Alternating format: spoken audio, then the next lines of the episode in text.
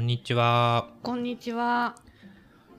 僕はこの前、日記祭という、日記の祭りと書いて日記祭っていうのに行ってきました。お、え、知ってますか？日記の店があるでしょ？ある。あ、すごい下北？うんうんうんおー行ったことないけど。月日っていう本屋さんですよね。そうそう。まさにその下北沢のボーナストラックっていうところで、第3回日記祭というのをやっていて、いろいろな方々が書いた日記本を手売りするイベントあで、僕はね、大ファンの方々が出店してるんで、行くぞということで朝から気合い入れて行ったんですけあ。ど、えご本人がうんブースに立ってるの、そうそう。へえでまずはこの立ち話でも何回か話したこともあるんですけど本の読める店ふずくえの店主の阿久津隆さんが読書の日記という日記本を2冊同時刊行して今僕の手元に1冊あるんですけどこれもう一つ同じぐらいの厚さのものが2冊同時に出てもうすでにこれ今回2冊出たよりも前に2冊読書の日記は出てるんですけど同じ厚さで？そうですね。半径が1つ同じなんですけど一番最初の1冊目はまた違う半径ででも分厚いめちゃめちゃ分厚いんだけど。すごいねそれ。な？見ます？この想定可愛くない？ちっちゃい箱みたいなさ大好きなんだよねこれ。そうサインサインがね書かれてるんですよ。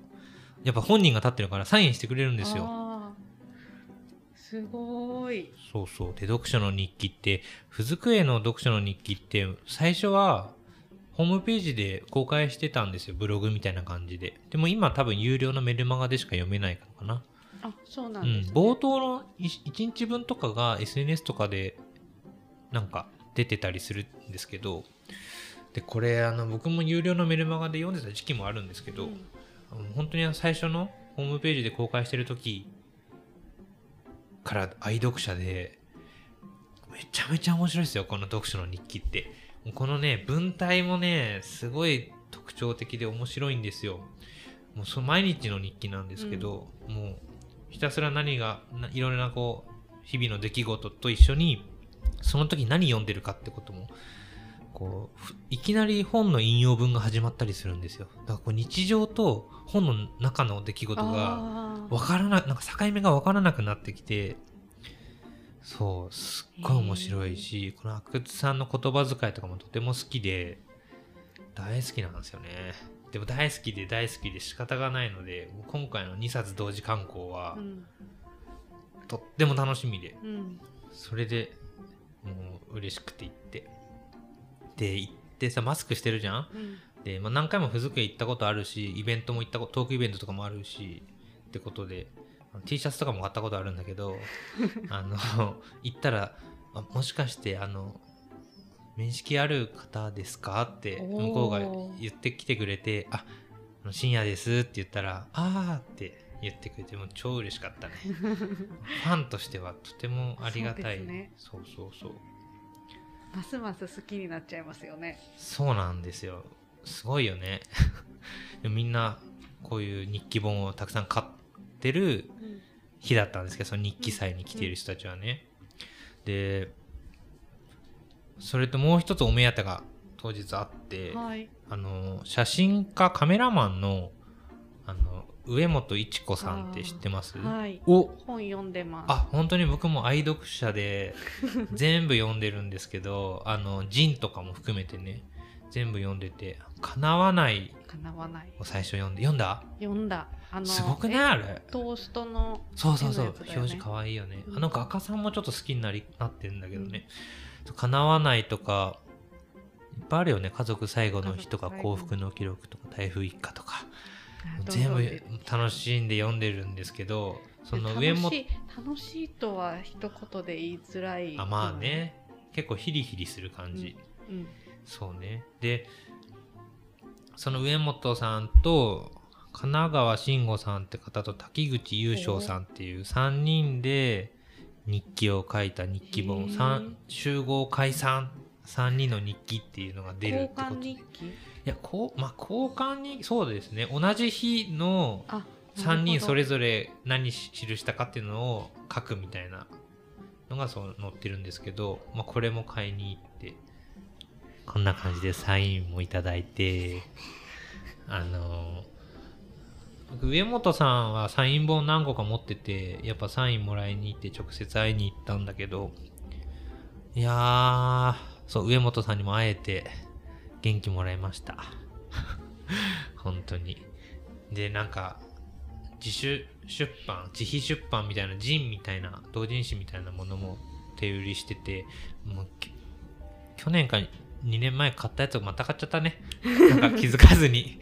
でなんか、ま、な迷っててあこれ読んだかなみたいな。で上本さんとかがあこれあの色違いで表紙作ってるんでみたいな。あ注意してくださいねみたいな。読んでないか買いますっつって買って家帰ったらあって 結局あったって思ったんだけど。同じ色、こあの今僕は手元にあるこの集合解散じゃなくてね、うん。他のやついや同じ色だったね。やばいよね。もう老化現象なんだけど。自分の好みが全然変わらなくていい？そうそう。そうこれも直接買いたかったし会いたかった。よかったね。まあなんかあの推し推しに会えるみたいなさ 人たちあるじゃん、うん。アイドルとかさうん。応援している人、まあ、その気持ちはわかるよね。会いたいね。読あの著者に。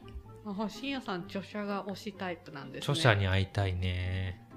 あの僕ねあんまこういうサイン会それこそあの阿久津さんとかうん。上本さんは行ったことあるけど、あと唯一あるのが爆笑問題の太田光さんの小説を前書いた時に「文明の子」っていうサインあのサイン会、うん、直接手売りしてる手売りっていうか行きましたね。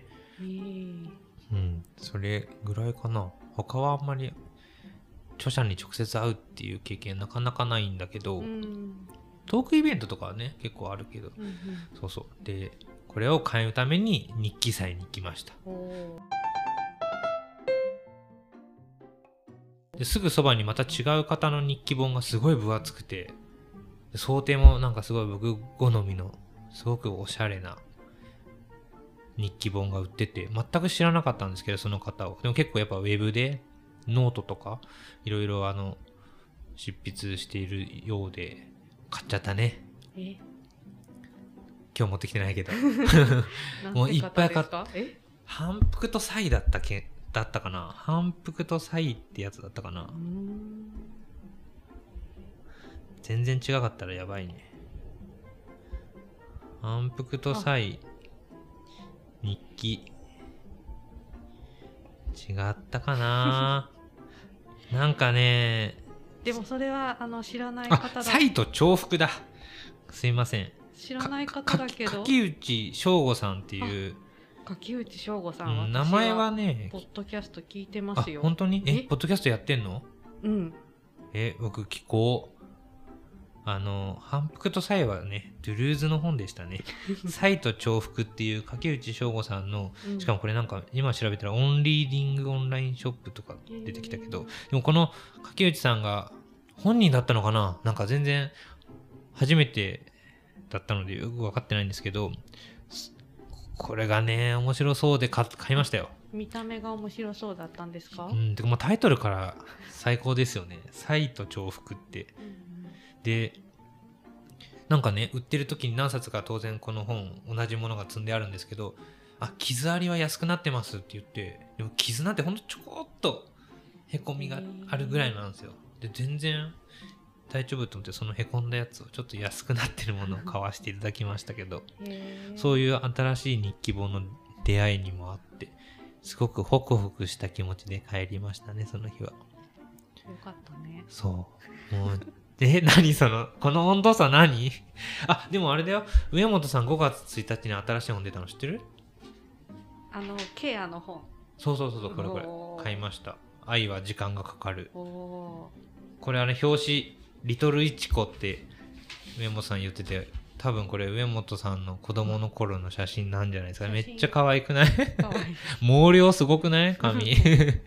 なんか後ろとかにも顔写真あってさこれも楽しみなんですけどそうなんかね日記祭っててか日記専門の本屋とかもあるじゃないですか下北。面白いですよね。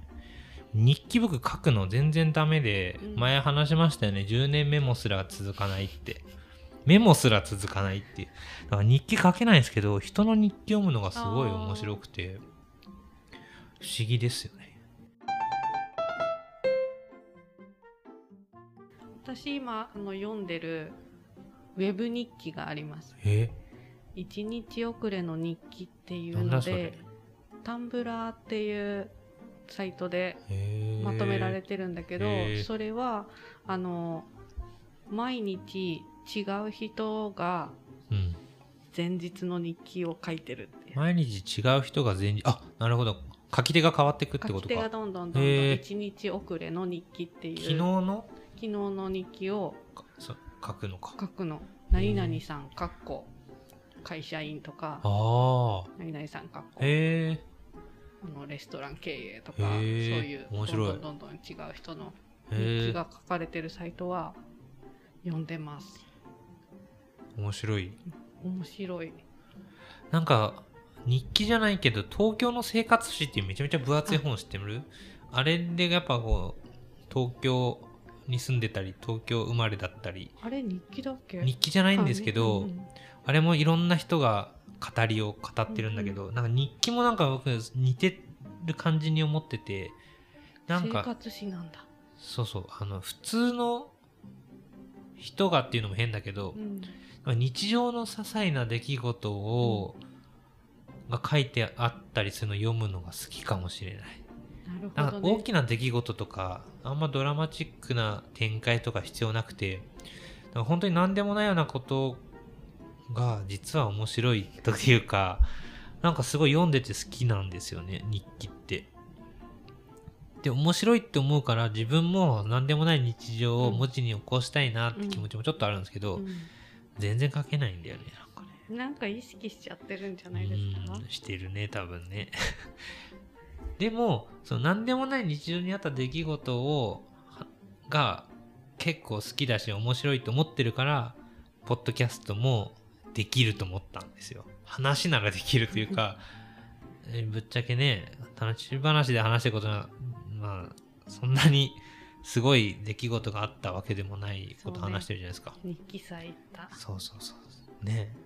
ぶっちゃけどうでもいい話っていうかね、コインランドリー行った話とかね、クリーニング屋で。すごい初期のもの。ユニクロですかって、全部ユニクロですねとか言われたとか、そういう話ばっかしてるじゃないですか。はい。だから、でもそれって実はかなり面白いんじゃないかとうん。思ってるから、なんか、ポッドキャスト始めるって言った時も続けられる気がするって思ったっていうかね。だから日記とか生活史というか、好きですね。うん。悪くない。ん？悪くない悪くない。うん。そうですね。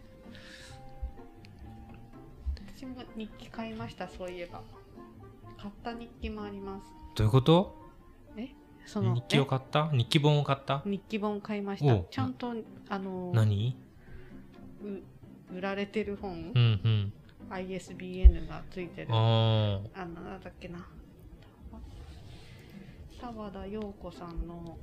あ。ん？何陽子さん？田和田陽子さんの。田和田陽子さんね。えーっと言葉と歩く日記。なんか聞いたな。岩波新書から。あ。新書だっけ？それ。そうそうそう。え？え？へえ。2013年の本だって 結構前だね。うんだけどあの最近買いましたああ。へえ。面白そうと思ってなまだ読んでないんですまかだ読んでないですね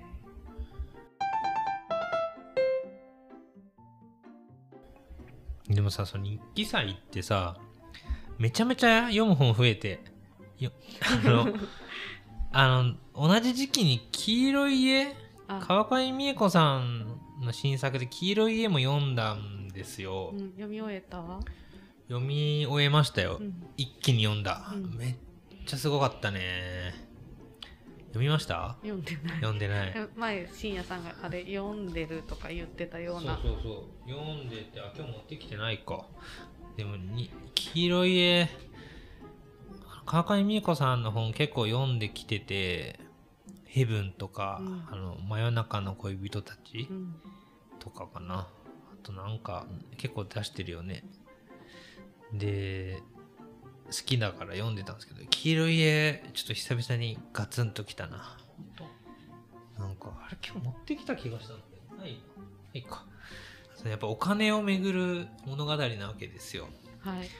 いやなんか久々にあの愛読者カードみたいなのが挟まれててこう期間定められた期間までにこう帯の端っこの剣を貼り付けてへええー、と連絡先と感想を書いて送ると得点が抽選で当たるみたいなやつでめちゃめちゃ頑張って書いたね感想。久々に。いやなんか今あるこう自分の日々の生活がなんか実はめちゃめちゃ綱渡りなんじゃないかっていうか何か大きな事故とかいろいろなことが起きたら意外とその今ある意味こう収入もねある程度定期的に入ってくるしね仕事をしてて仕事できる体調体を持っててうん。日々仕事できてるからいいけど何かあってさ仕事ができなくなるとかねあった時にお金がなくなるというかお生きていくための収入が収入源がなくなるっていううんうん。誰だってねそういう可能性はどこかにあってみたいな,、なんかそういう時にお金に執着して何か動き回らなきゃいけなくなるというかなんかそれちょっと想像させられたというか。なんかねで僕実はあの非正規雇用の時代も当然あったしそれより前はね体調崩して働けなくなった時期もあったんですよ。ではい。休職してた時もあってだからなんか働きたくても働けないっていう日々もすごく未だにリアルに覚えててなんかすごいだからねいろいろ思い出しながら読んでてなんかすごかったな。いやすごいですねあれ。なんかもうすでにあれでしょ？海外からの翻訳依頼が結構あってみたいな。かなり特集されてて確かなんだっけ？群像って文芸誌うん。でも特集組まれててインタビューとか読んだりしたんですけど90年代なんですよね舞台が。で僕まあ90年に生まれたので物心ついて小学校低学年とかがまあ90年代みたいな感じなんですけど。